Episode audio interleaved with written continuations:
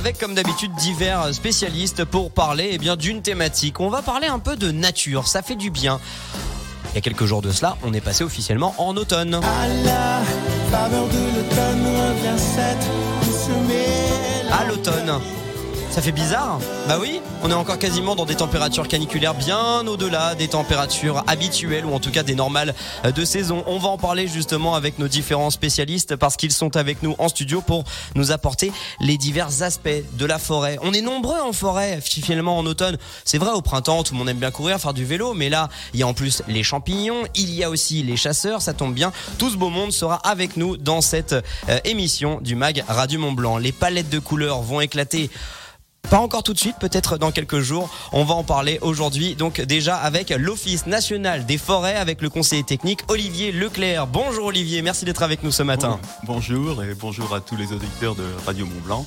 On le disait, il n'y a pas d'automne sans champignons. Certains disent la chasse aux champignons. Je crois qu'on préfère le mot cueillette, cueilleur de champignons. La Société d'histoire naturelle du Pays Rochois. Donc on va parler de mycologie aujourd'hui avec son président Alain Bénard. Bonjour Alain. Bonjour à toutes et à tous. Et dans un deuxième temps, on sera rejoint, excusez-moi, par André Munier, le président de la Fédération de chasse de Haute-Savoie aux alentours des 10h30. On va parler donc évidemment de cohabitation entre ces différentes euh, pratiques. Je vais poser tout simplement la première question aujourd'hui eh bien, à l'ONF, car vous êtes le principal observateur, vous évidemment, Olivier Leclerc, dans cette émission de la santé de nos forêts. Comment vont-elles après cet été caniculaire? Ah, les forêts, elles vont, je vais dire, je vais être optimiste, elles vont bien elle s'adapte, mais elle souffre. Elle souffre face au changement climatique qui est euh, incontournable aujourd'hui. Et elle souffre, euh, vous l'avez tous remarqué dans le paysage, elle souffre pour l'épicéa de ce scolite qui euh, profite des conditions pour les attaquer. On va parler du scolite effectivement dans un second temps si vous le voulez bien. Euh, on, peut rappeler euh, en, premier abord l'ONF, euh, quelles sont ses missions principales, donc Office national des forêts. Là il y a plein de gens qui se disent ah d'accord c'est pour les forêts publiques. Et c'est là que vous arrivez Olivier. C'est tout à fait ça, c'est pour les forêts publiques. L'ONF ne travaille que pour les forêts publiques. Hein, sur le département de la Haute-Savoie, on gère 66 000 hectares de forêt ça fait une belle propriété. Une belle propriété, mais c'est peu au regard de la surface forestière de la Haute-Savoie, qui est de 207 000. On dit que à peu près 30% seulement de la superficie des forêts de Haute-Savoie est gérée par l'Office national des forêts. Donc le reste, c'est-à-dire que ce ne sont que des propriétaires privés. Ce ne sont que des propriétaires privés, vous avez totalement raison, c'est 30%. Euh, c'est un peu plus que, que le niveau national qui est, lui, de 25%. Ça veut dire que du coup, il y a plein de forêts en fait où on n'a pas le droit d'y être.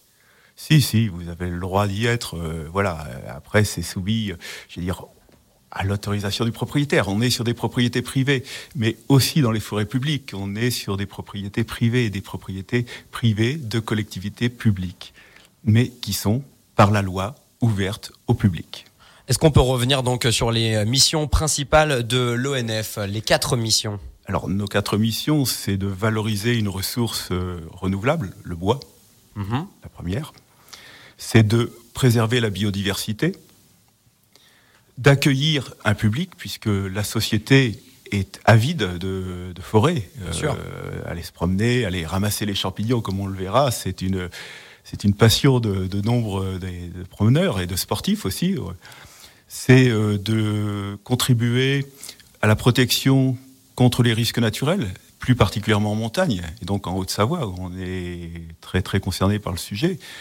Et c'est aussi d'atténuer, de contribuer à l'atténuation par toutes nos actions du changement, du changement climatique. Donc ça, c'est une cinquième qui s'est rajoutée à vos, à vos quatre missions euh, inhérentes. On en a rajouté une cinquième parce que là, le, le dérèglement climatique, vous, vous, le voyez, on le sent tous.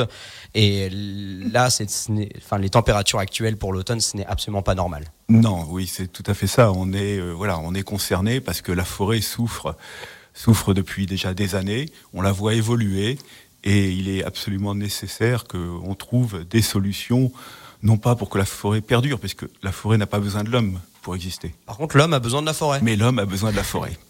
Nécessairement. Euh, ce dérèglement euh, climatique, alors euh, on, s'amuse toujours à regarder évidemment dans les JT, dans les journaux télévisés, il y a toujours des micro-trottoirs et il y en a plein qui disent Oh franchement on est bien, on va pas se plaindre, d'habitude il pleut, mais on va le payer à un moment ou à un autre. Enfin, c'est-à-dire même sur à l'échelle d'une année au final, c'est juste que les saisons commencent un petit peu à, à, se décaler et on pourra par exemple avoir des, des gelées tardives en mars qui va retarder une nouvelle fois l'éveil de la nature. Oui, c'est un dérèglement qui est plus que le réchauffement pour la forêt. C'est vraiment le dérèglement. C'est des périodes de sécheresse, euh, à, des, à des saisons où elles n'ont pas lieu d'être, où elles n'avaient pas lieu d'être. C'est des fortes températures, c'est des coups de froid, des coups de vent, des orages violents. C'est tout un tas d'événements climatiques qui viennent euh, ben, qui mettent la forêt un peu en péril. Dans certains cas, euh, le dernier événement très très important sur le secteur, c'est 2019 avec les orages. Avec, la forêt de Maglan. Avec la forêt de Maglan. Complètement décimée. Complètement, en, grande partie, En grande partie. Heureusement, pas complètement. Mais... Même si vous êtes sur la reforestation et euh, voilà, vous replantez de manière significative. Oui, oui, mais c'est une grande partie et c'était vraiment un phénomène qui a, je crois, euh, touché le, la société et euh, qui a fait prendre conscience de grosses évolutions dans le climat euh, aux, citoyens. Donc la faune et la flore sont un petit peu déréglées évidemment par ce dérèglement euh, climatique. Certains appellent ça même maintenant aujourd'hui un effondrement climatique. On voit les les feuilles, elles sont elles ont pas encore leur couleur de feu et ce très joli panel de couleur chaude que l'on pourra peut-être observer un petit peu plus tard, mais elles sont brunies. On voit qu'elles commencent déjà à tomber. C'est un peu tôt, non? Euh, Oui, c'est tôt, mais elles, elles, déjà quelques semaines. Elles sont déjà tombées même vertes. Euh, les arbres se sont euh, justement défeuillés pour atténuer leur évaporation, leur évapotranspiration, et donc essayer de conserver un maximum d'eau.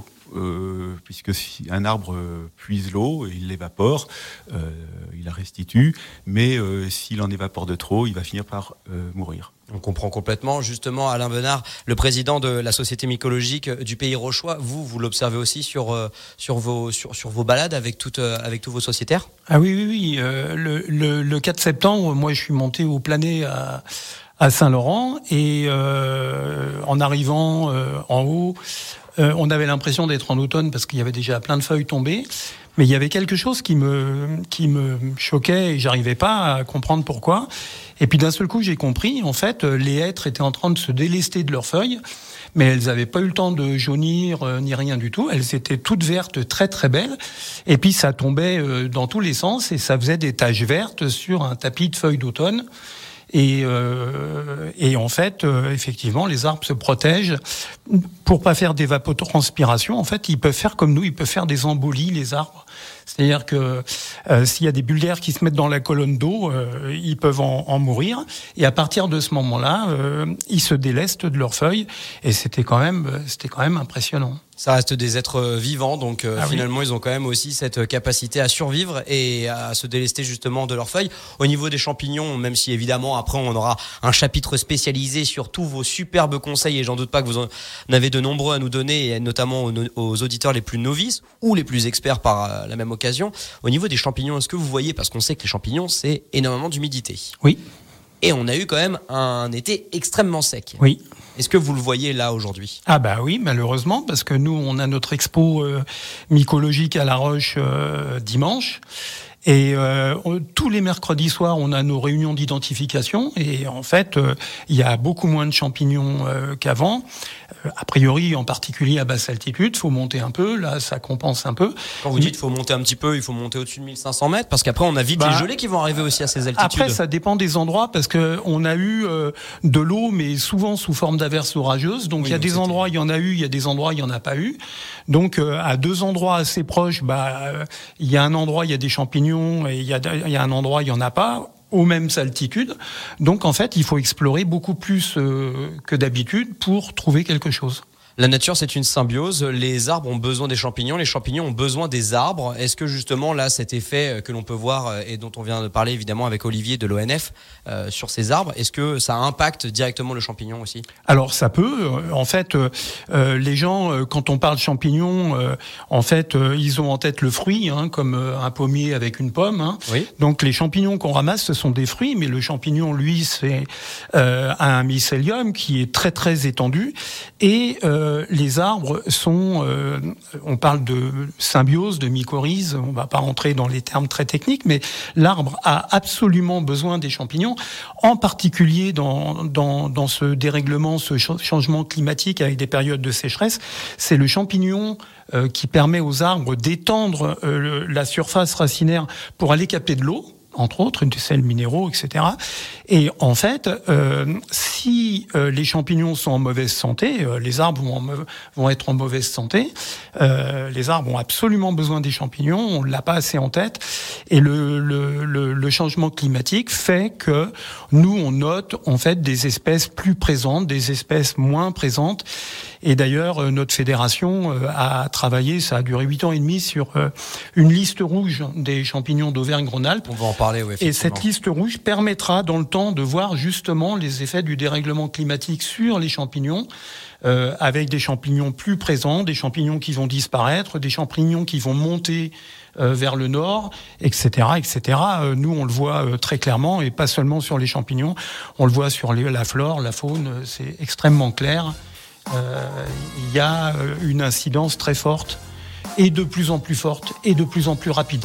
Le champignon est donc une sorte de thermomètre de l'état de santé euh, du sol et de l'écosystème. euh, Ça fait partie des thermomètres. Voilà. Il y en a d'autres, mais Il y en a d'autres, mais c'est c'est un thermomètre qui est non négligeable. On va parler justement bah, de la cueillette des champignons parce que là vous vous dites, ok les gars, vous avez pété l'ambiance, vous arrivez, on voulait parler d'automne en forêt, on pensait parler de cueillette de champignons, savoir s'il fallait faire revenir au beurre ou à l'huile d'olive, et on est déjà en train de parler de dérèglement climatique. Oui, mais c'est ça aujourd'hui, et c'est pour ça que Radio Mont Blanc est un média engagé. C'est aussi eh bien cet impact, et c'est le plus grand de tous les combats de notre société aujourd'hui humaine. C'est ce dérèglement climatique, même si on peut pas, on n'a pas de baguette magique on a en tout cas des constatations sur le terrain et c'est pour ça qu'on est accompagné aujourd'hui de la Société mycologique du Pays Rochois et entre autres de l'ONF. On, po- on posera aussi cette question de dérèglement climatique à André Munier, le président de la Fédération euh, de chasse de Haute-Savoie. Là, on va parler par contre vraiment de champignons. Quelques petits rudiments, savoir c'est quoi un champignon d'automne, de printemps, où les chercher, comment les cuire, comment les cueillir. Est-ce qu'il faut shooter, tiens, dans les champignons qui sont soi-disant toxiques? On va en parler dans quelques instants et notamment en termes de réglementation. On parle des forêts en automne. Le but du MAC, c'est aussi de parler de chez vous. C'est vrai, hein, toutes les forêts sont euh, aussi singulières et notamment sur les régions françaises. On a la chance d'avoir un tout petit territoire et pourtant tellement varié en termes de paysage, en termes d'écosystème. Une forêt de pin dans les Landes n'aura rien à voir avec la forêt de Rambouillet que nos forêts en Savoie et Haute-Savoie qui vont s'apprêter dans quelques semaines évidemment à se figer, littéralement à hiberner sous une jolie euh, pellicule de, de neige. Bon, pour certains, ça se compte évidemment en mètres. Euh, et avant ça, bah, il y a justement cette mutation, cette, cette transition, et c'est ce qui fait toute la beauté évidemment euh, de l'automne en forêt. Et ce n'est pas l'ONF et euh, notamment euh, nos invités aujourd'hui qui, qui vont nous en parler, notamment Olivier Leclerc, sur cette mutation, cette tranquillité que l'on retrouve à l'automne en forêt. Ah Oui, pour, quoi, pour moi, comme forestier, l'automne est, la période la plus, je veux dire, que je préfère. C'est une période où la, où la forêt va rentrer en, en léthargie tout doucement. On sent une, une grande sérénité qui, qui se met en forêt. Mais, et en même temps, on a de tas d'activités qui, qui, qui ont encore lieu, quoi, qui se déroulent. Hein. On a euh, en particulier toutes les exploitations forestières qui vont devoir finir de se dérouler avant l'hiver. On a, euh, ben, on, on a des, les ramasseurs de champignons qu'on croise, euh, les chasseurs aussi que l'on croise. Voilà, il y a une activité et en même temps ce, ce côté serein, euh, calme, euh, totalement opposé au printemps aussi, où là c'est plutôt une explosion.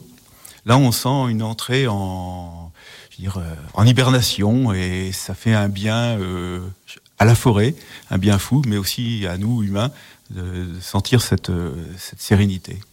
Pour beaucoup, euh, l'automne égale mauvais temps, donc regarder des séries en masse, euh, faire du cocooning, manger des glaces, peut-être en, en regardant euh, des films, en allant au cinéma. Et pour le, eh bien, la Société d'histoire naturelle du Pays Rochois et notamment de son président Alain Bénard, c'est aussi le meilleur moment de l'année. Pourquoi? Bah Parce qu'on va pouvoir enfin aller récolter des champignons Je l'ai appris en préparant cette émission avec vous parce que je suis très mauvais en champignons et ça tombe bien, je vais apprendre plein de choses à vos côtés comme l'ensemble de nos auditeurs aujourd'hui.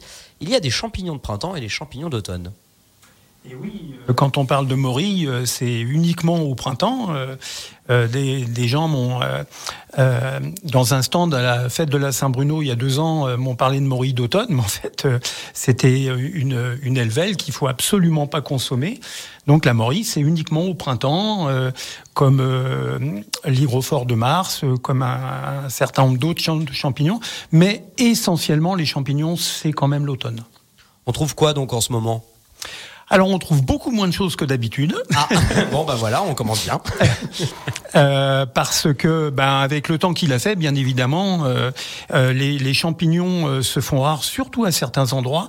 C'est même assez compliqué parce que comme euh, le, la pluviométrie, ça a été lié à des averses orageuses. Comme vous le disiez tout à l'heure, effectivement. Eh bien, en fait, il y a des endroits où c'est moins pire qu'ailleurs, mais globalement, il y a beaucoup moins de champignons, beaucoup moins de, de variétés.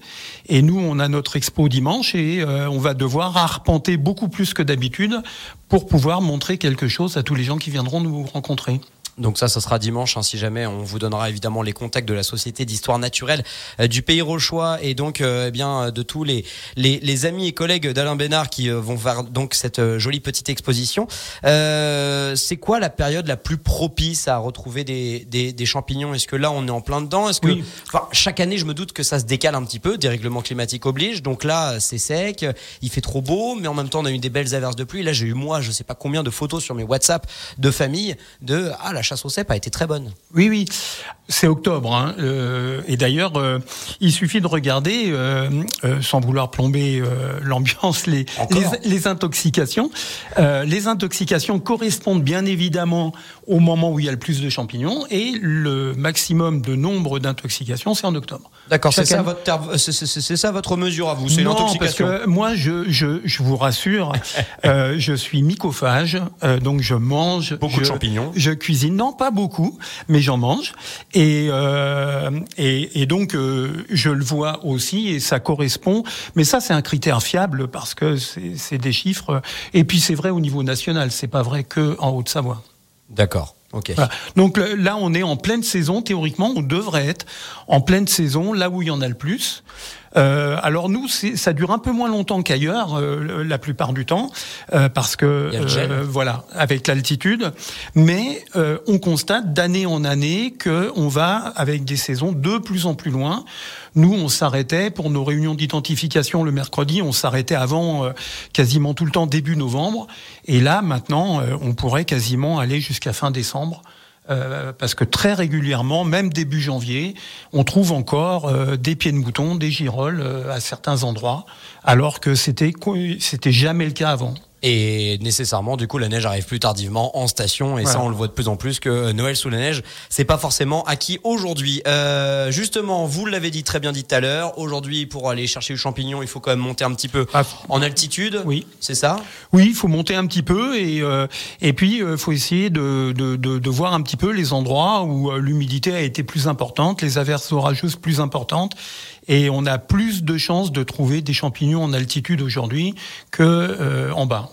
Mais sauf que à partir de, de, de là de, de début Ah bah novembre, voilà. il y aura forcément le gel, donc va falloir Voilà. euh, faire un petit peu le, Voilà. le jeu de funambuliste. euh, S'il y a un gel trouver. précoce, c'est sûr que la saison va être courte. Et alors, euh, de- donc le, le parfait cocktail pour avoir une pousse de champignon, un, un champignon peut pousser en une nuit, c'est ça, ou en quelques. Non, ça c'est un petit peu des légendes, en particulier sur la morille, euh, où il y a des les, les, les champignons, c'est comme la chasse. Il y a des histoires, mais c'est un peu comme toutes les histoires, elles sont souvent un petit peu euh, enjolivées et puis exagérées. Euh, non, un champignon peut quand même pousser très vite. Hein. Euh, tout le monde peut le voir dans, dans les champs avec les rosés. Euh, il suffit qu'il ou les, les coprins chevelus, un champignon blanc euh, qui euh, et euh, là il suffit qu'il pleuve et si les températures vont avec, ça peut effectivement aller très vite. Mais de là de, à dire une nuit, non. Donc c'est pas une légende urbaine parce qu'on est en forêt, donc ça sera une légende forestière. Voilà. Donc il faut Mais un ça tout petit peu très vite quand même. Ouais, il faut de l'humidité et derrière un petit peu de soleil, un tout petit peu une température un peu clémente Alors, et poum ça. Voilà, l'idéal c'est de l'humidité, de, de la pluie et avec des températures compatibles avec la pousse poussée du champignon, c'est-à-dire pas de gel. Euh, et puis après, ça dépend des espèces de champignons. Il y a des espèces de champignons qui ont besoin de chaleur et d'autres qui euh, euh, pour qui la fraîcheur convient parfaitement. Là, on est en plein dans, en plein dans la période du cep en, ce moment. Euh, Ça se trouve, euh, vous avez quelques rudiments. Évidemment, je vais sûrement pas vous faire l'affront de vous demander vos spots. Ça serait très malvenu de ma part. Par contre, est-ce qu'on peut orienter les gens? Je crois qu'on bordure lisière de forêt, c'est ça Alors les, les pins surtout?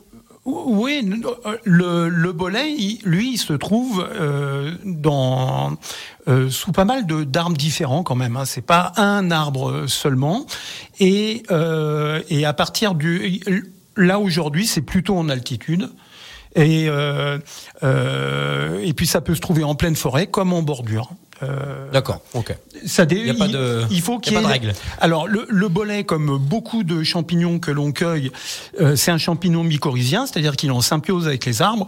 Donc, à partir du moment où euh, il y a un arbre avec lequel il est mycorhizé, que cet arbre soit en plein milieu de la forêt ou au bord d'un chemin, euh, on peut avoir du cèpe. D'accord, ok. Vous vouliez rajouter quelque chose, oui, Olivier bah, Hier, on était en forêt et je vais confirmer, on a trouvé des cèpes euh, en plein milieu de forêt, mais dans des zones où l'humidité est bien présente et en altitude. Hein, on était plutôt euh, à du 1300 mètres d'altitude, donc euh, il y avait des cèpes, des jolis cèpes d'ailleurs, mais pas en nombre très très important. Olivier, euh, donc de l'Office national des forêts, ou Alain, je ne sais pas qui euh, veut se charger de, de, nous parler un petit peu de la réglementation. On sait qu'on en a fait des sujets ici sur Radio Mont Blanc sur euh, eh bien cette réglementation pour le ramassage des mhm. euh, des, euh, des, champignons. On sait qu'on a même une, des, des, des, gens qui traversent la frontière pour faire littéralement des razzias, et je pèse mes mots. Oui, oui. comment vous encadrez ça, vous? Parce que c'est vous, l'ONF, qui représentez l'autorité en, en forêt en forêt des collectivités publiques. Oui, euh, bien sûr. Mais encore une fois, vous faites bien de. Donc le, le, ramassage des, des, champignons, mais comme le ramassage d'autres, des graines, des, euh, de tous les produits euh, forestiers, est réglementé par le code forestier. Euh, c'est un code qui existe depuis 1827, c'est pas nouveau, et donc qui précise bien les, les règles. Et quelles sont ces règles alors justement? Combien, combien de champignons Là, j'arrive. Je, je, voudrais, je voudrais pas dire euh, chanter les, quoi, affoler les, les, ramasseurs parce que dès qu'on parle de réglementation, euh, ça fait toujours peur. En fait, vous ne pouvez pas ramasser, si je prends le, le texte législatif, vous pouvez pas ramasser des champignons ni aucun produit sans l'autorisation du propriétaire. Bon, ça. voilà. Ok. Vous avez bien compris. euh, mais dans les forêts des collectivités publiques, les forêts publiques, cette autorisation est considérée comme acquise à partir du moment où vous ramassez moins de 5 litres. D'accord. Voilà. Donc on imagine un seau de 5 litres et on se dit qu'il ne faut pas que ça aille au-dessus. Voilà. Okay. Après, pour les truffes, qui sont aussi des champignons beaucoup plus recherchés, là, il n'y a pas de tolérance du tout. D'accord. Et ça tombe bien, je crois qu'il y en a très très peu en, en Haute-Savoie. Alain Bénard, vous, oui. vous, vous, confirmez ce que vient de dire euh, Olivier? Oui, oui. Et euh, en Haute-Savoie, il y a un arrêté préfectoral qui est toujours en vigueur et qui donne euh, pour les chanterelles, euh, les girolles, etc., 500 grammes par personne ou 1 kg par véhicule. Et euh, pour les bolets, 5 kg par personne, 10 kg par véhicule. Alors, en, fait, cette réglementation, c'est une question de bon sens, c'est-à-dire que euh, il y aura pas de problème si on ramasse raisonnablement. Mais il y a des gens qui euh, viennent, on les voit, et qui remplissent des grands grands sacs euh, plein de plein de champignons. Déjà, euh, c'est pas très bon parce qu'ils s'écrasent les uns les autres, etc. Mais mais ça, par contre, ça tomberait sous le coup de la loi s'ils étaient contrôlés. Après, on sait que c'est une addiction, hein, littéralement, d'aller chasser les champignons. Les gens, c'est ça, ça, ça, les rend un petit peu maboules. Donc euh, peut-être quand ils voient un spot, ils ont, ils ont, ils ont du mal à se retenir de tout prendre et d'en laisser pour les autres. Je veux dire quoi, il faut faire la différence entre les ramasseurs, je veux dire, du dimanche, de, oui, de la pour semaine, leur, pour leur pour consommation leur, personnelle. Consommation, parce que même s'ils sont, voilà, ils dépassent les quantités, c'est de la consommation. Mais aujourd'hui, on est confronté à, comme vous l'aviez dit, à des bandes, je veux dire, bandes organisées qui sont là pour euh, ramasser à des fins commerciales euh, avec des produits qui sont exportés vers euh, l'Italie, entre oui, autres.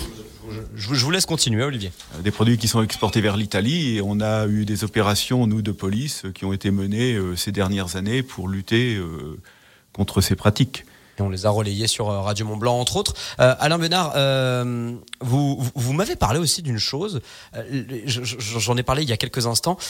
Certains mettent des coups de pied dans des champignons qu'ils se disent toxiques et ils se disent si un néophyte ou un amateur arrive et qui ne connaît pas le champignon, il va le manger il va s'intoxiquer, donc je me dois de le sauver et je vais euh, saccager euh, un écosystème euh, juste pour ça. Oui, alors d'ailleurs, dans l'arrêté préfectoral, il y a bien précisé que c'est interdit de détruire des espèces que l'on ramasse pas. Euh, j'ai pas retrouvé l'article, c'est quelque chose que j'avais entendu euh, il, y a, il, y a, pas si longtemps, mais il y a quelques années quand même. Et en fait, il y a des gens qui, euh, quand ils voient par exemple des amanites phalloïdes, ils donnent des coups de pied dedans en disant que c'est rendre service euh, à des gens qui, pourraient les, ramasser imprudemment. Mais en fait, les champignons, dont l'amanite phalloïde, sont mycorhiziens et euh, si on se mettait à, à, détruire toutes les espèces toxiques pour éviter aux gens de s'intoxiquer, on rendrait pas service à la forêt. Et, euh, et, la règle, c'est qu'on ne cueille que euh, ce que l'on connaît, ou alors on va euh, dans une pharmacie ou. Euh, oui, ça c'est le bon conseil. Hein. Mais alors, même si c'est de plus en plus rare, euh, vos pharmaciens normalement sont habilités et formés pour, pour beaucoup pas tous, bien évidemment. Certaines pharmacies, moi je sais que celle à côté de chez moi, je le ramène et la pharmacienne, elle, elle mouille le maillot, et carrément, elle, croque dans le champignon pour, euh, pour s'assurer que tout va bien. Bah, ouais, euh, bah c'est parfait. Bah ouais, tout à fait. Quelques conseils justement euh, pour terminer ce chapitre vraiment autour de la mycologie, Alain Benard, et de votre expertise. comment on ramasse un champignon? Est-ce qu'on est peut l'arracher du sol? Est-ce qu'il faut le couper avec une petite serpe? Alors, un, un champignon, ne serait-ce qu'après, euh, pour pouvoir identifier correctement, euh, il faut qu'il soit ramassé entier. Donc il suffit. Avec ses racines. Voilà. Non, euh, enfin. Ah. il suffit de tourner un petit peu, ça vient tout seul. Euh, faut pas creuser brutalement, on abîmerait le mycélium. Il suffit de tourner un petit peu et généralement ça vient, ça vient sans problème. On peut s'aider un petit peu d'un couteau si ça va un petit peu loin dans le sol, mais pour identifier un champignon, c'est très important de l'avoir en entier. Euh, donc on doit le ramasser en entier. Oui, mais pour par exemple limiter son impact, je sais pas, je, je, je parle vraiment euh, et je, je, me fais volontairement euh, crédule. si je l'arrache avec ses racines, est-ce qu'il va pouvoir ensuite revenir? Est-ce qu'il y aura d'autres champignons qui vont être régénérés justement avec ce fameux mycélium? C'est un fruit, donc si on, on, creuse un tout petit peu avec le couteau pour pour le, le, prendre et le tourner, c'est pas ça qui va endommager suffisamment le mycélium pour qu'après il y, y, ait un problème. En plus, le mycélium il est grand, il fait pas qu'un fruit, hein, c'est comme un pommier. Euh, donc euh, c'est très important de ramasser le champignon en entier. Je comprends bien. Il y a également euh, cette question aussi de, de, de sacs. Vous m'avez parlé, c'est très important de ne pas prendre des sacs en plastique parce qu'on peut vite s'intoxiquer et, et, en fait euh, le, le, champignon peut tourner en fait. Ben, le, le, les sacs plastiques, euh, c'est pas rigide. Donc quand on va marcher, les champignons ils vont être malmenés, euh, ils vont macérer. Si peu qu'après on reparte et qu'on mette le sac dans la voiture et que ce soit en plein soleil et qu'il fasse super chaud, euh, les champignons vont se détériorer beaucoup plus vite dans un sac plastique que dans un panier en osier. Et d'autre part, euh, si on a un panier en osier, euh, quand on va rentrer vers la voiture, on va, euh, les champignons vont continuer à libérer leurs spores hein, et mettre les spores dans la forêt, alors qu'ils resteront dans le sac plastique.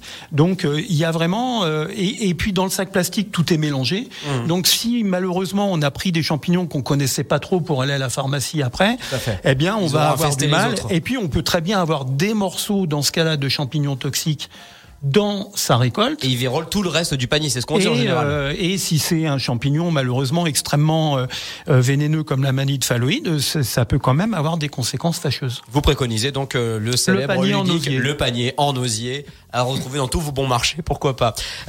ensuite, est-ce qu'il dernier bon conseil, est-ce que tous les champignons doivent être cuits ou blanchis Est-ce qu'il y a une règle générale pour éviter de s'intoxiquer? Alors, quand on parle de, de sushi et on sait qu'il y a du saumon cru, euh, on sait que c'est extrêmement important que le saumon soit super frais. C'est pareil pour les champignons. Déjà, il y a extrêmement peu de champignons qui se mangent crus.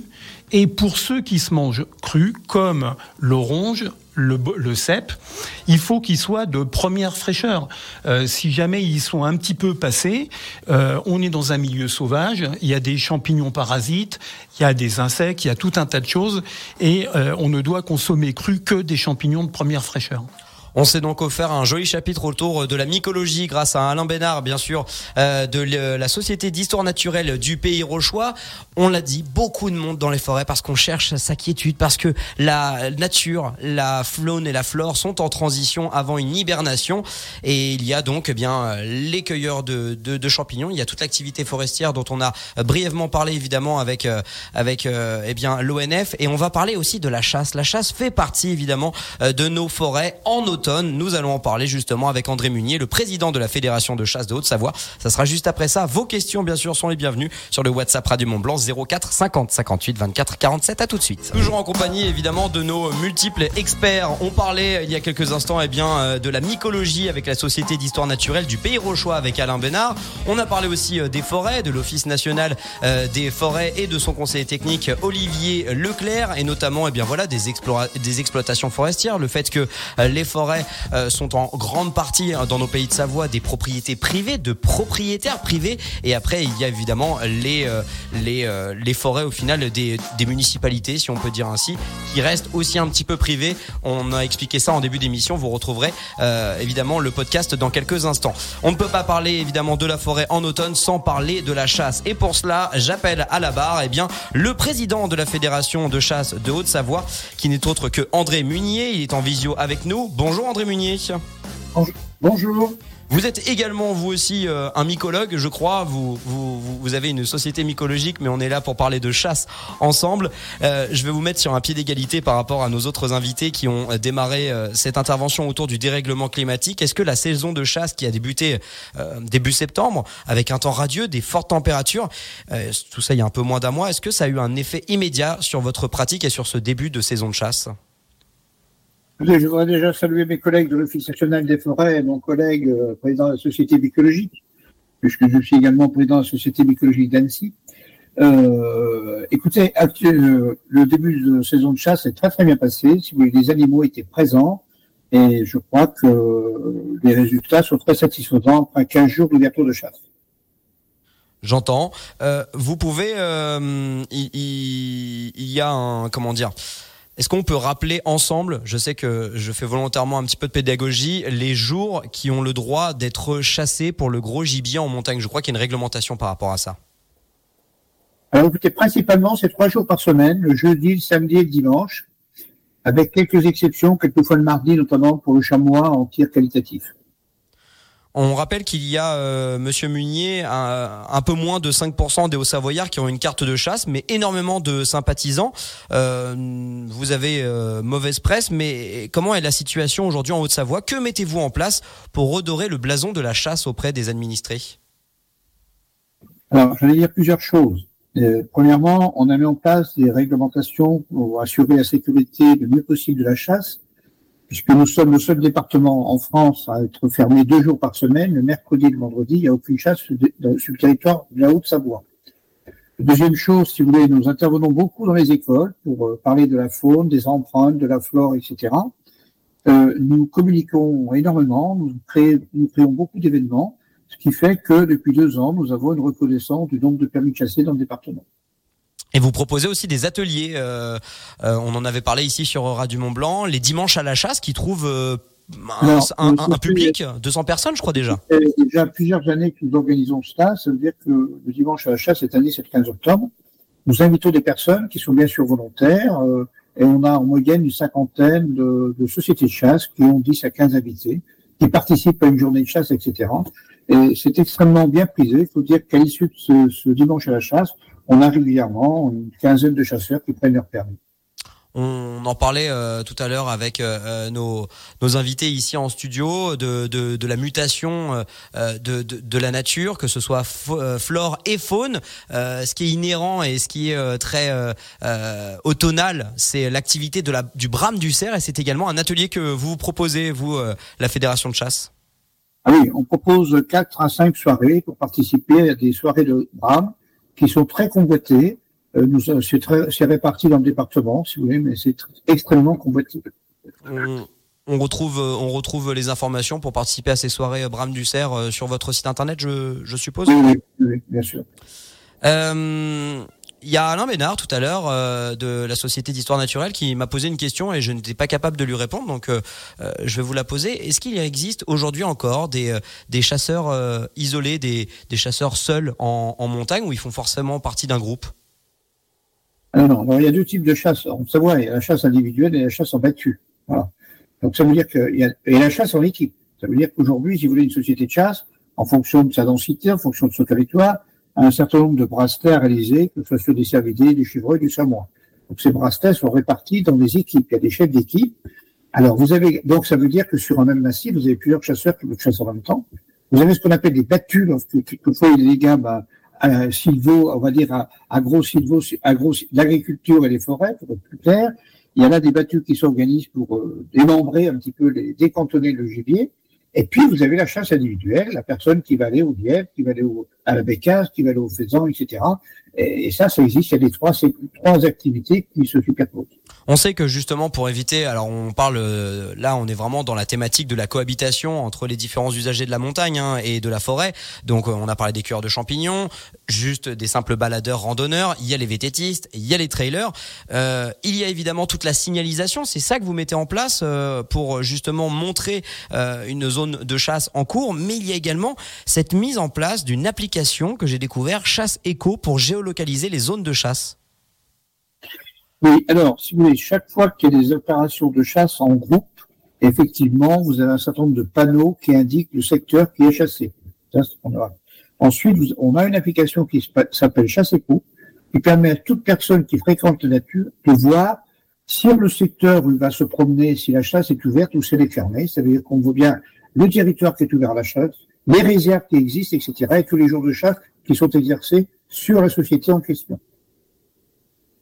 Je comprends bien. Et donc cette euh, application, elle est mise à jour euh, régulièrement ou Elle est en temps réel ou, euh, ou c'est une fois par an On va dire, elle est quasiment en temps réel.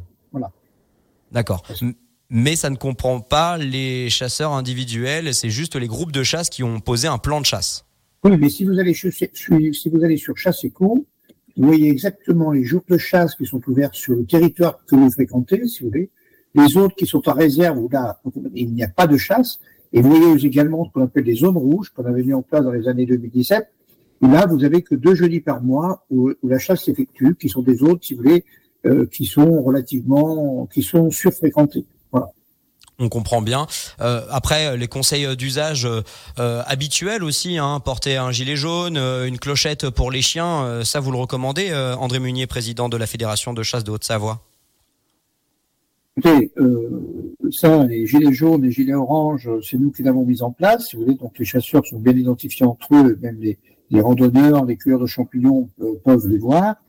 Les clochettes, c'est surtout pour que le chasseur puisse repérer son chien.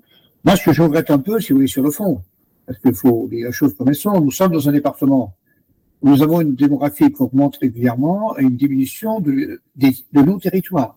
Donc ça veut dire que nous avons une surfréquentation de nos territoires et que la cohabitation devient extrêmement difficile.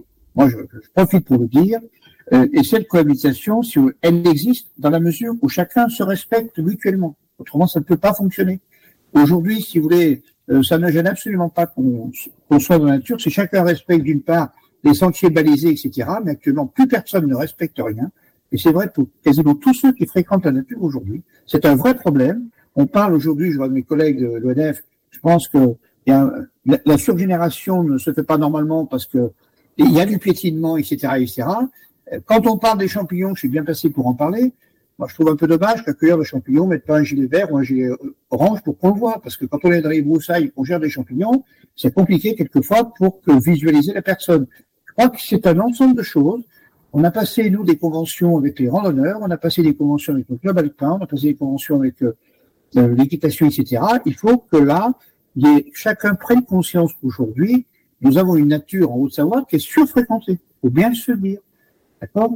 Et, et, et, moi, je crains que si on, on continue, on, on, ces conflits d'usage, si vous s'aggravent, eh ben, on risque d'assister à ce qui se passe dans certains départements, c'est les oppositions, entre le public, entre le privé, etc. C'est un vrai débat aujourd'hui. Oui, de toute façon, c'est un fait. En Haute-Savoie, il y a 10 000 personnes. euh, On, on a fait un magre à du Mont-Blanc sur euh, l'immobilier. Il y a 10 000 personnes qui arrivent chaque année dans nos pays de Savoie. Donc, inexorablement, il y aura plus de pratiquants euh, dans les forêts. Ça, c'est un fait. Est-ce que vous acquiescez, messieurs, que ce soit Olivier ou Alain, de votre point de vue, de l'ONF ou de Alain, est-ce que vous voyez aussi ces conflits d'usage que vient d'aborder justement André Munier? Oui, euh, les conflits d'usage sont une réalité. Euh, on note, nous, une, distance, une distanciation euh, croissante euh, avec les citoyens, comme pour l'agriculture d'ailleurs, et qui amène à une, une acceptabilité très faible des, des actions forestières, entre autres. Des actions forestières, quand vous parlez de, de, de coupe de bois, par Coupe exemple, les bois. gens transgressent les règles et les, Bah, la transgressent les règles, non, il n'y a pas de, de règles, mais surtout, ils se mettent en péril. Ouais, la signalisation qui est mise en Tous place. les chantiers sont signalés, c'est une obligation, euh, les, avec de la rubalise, des panneaux, et on, rencontre euh, couramment des gens qui passent au-delà de ces signalisations. Et je veux dire, c'est un péril pour eux, puisque on a un professionnel qui est en train d'abattre, et l'abattage d'un arbre, ça reste dangereux.